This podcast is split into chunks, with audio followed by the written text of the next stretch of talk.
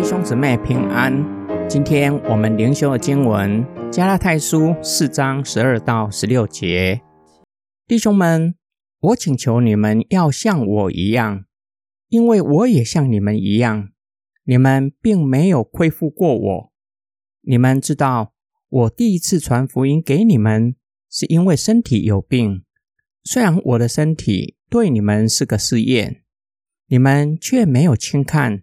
也没有厌弃，反而接纳我，好像神的天使，也好像基督耶稣。现在你们的欢乐在哪里呢？我可以为你们作证。那时候，如果可能，你们甚至愿意把你们的眼睛挖出来给我。现在我把真理告诉你们，反而成了你们的仇敌吗？保罗严厉的责备加拉太人，为什么受了假教师的迷惑，成为无知的人，甘愿重新回到律法的辖制？保罗改换口气，温柔的劝勉他们，要像他一样，因为保罗也曾像他们一样，落在律法的辖制，晓得在律法之下，心灵承受极大的重担，没有真正的安宁。更是无法达到律法的要求，无法借着律法称义。如今因着耶稣基督的救赎，将他从律法的辖制救赎出来，不在律法的辖制之下，转向耶稣基督，信靠耶稣基督，被上帝算为义，心灵得到真正的安息。保罗问他们：“现在你们的喜乐在哪里呢？”保罗回说：“第一次来到加拉太。”带着疾病到他们中间，对他们来说，这是信仰和爱心上的考验。他们没有因此厌弃他，反而乐意接待他，甚至情愿将眼睛挖出来给他，医治他的眼睛。对保罗来说，加拉太人的爱心正如同天使，效法耶稣基督牺牲的爱。他们在试验中显出爱心。让保罗感到不解，并且难过。那一份的爱为什么会失去？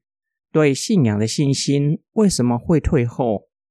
保罗反问加拉太人：“现在将真理告诉你们，反倒成为你们的敌人吗？”保罗期待他们愿意再次聆听保罗的劝勉，离开假教师的迷惑，不要让保罗在他们身上下的功夫。是白费的，不要再回到律法的辖制，成为律法的奴仆。今天经文的默想跟祷告，信仰和灵性成长不是一条易路。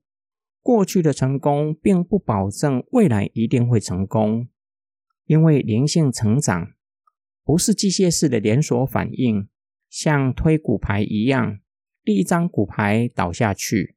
接下来，每一张骨牌也会随之而倒。灵性是生命，是有机的。加拉太人一开始在信仰和爱心上通过考验，并不因为保罗带着疾病到他们中间轻看、厌弃保罗，反而乐意聆听保罗所传的福音，并且听信福音。但是随之而来的考验却失败了。那些自称是基督徒的假教师来到加拉太，告诉他们，若是要成为真正的基督徒，还需要加上遵守古老的犹太传统。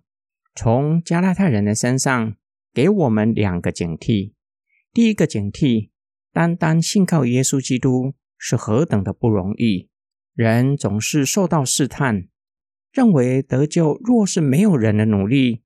是不踏实，是不稳固的。第二个警惕，人总是想要成为精英分子，想要成为基督徒中的基督徒。这种的精英思维，以外在的事物衡量信仰，就像加拉太人受到的迷惑，受割礼的基督徒才是真正的基督徒。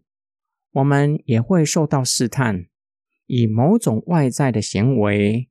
衡量信仰，以为达到某一种的标准，才是敬虔的基督徒，是灵性成熟的基督徒。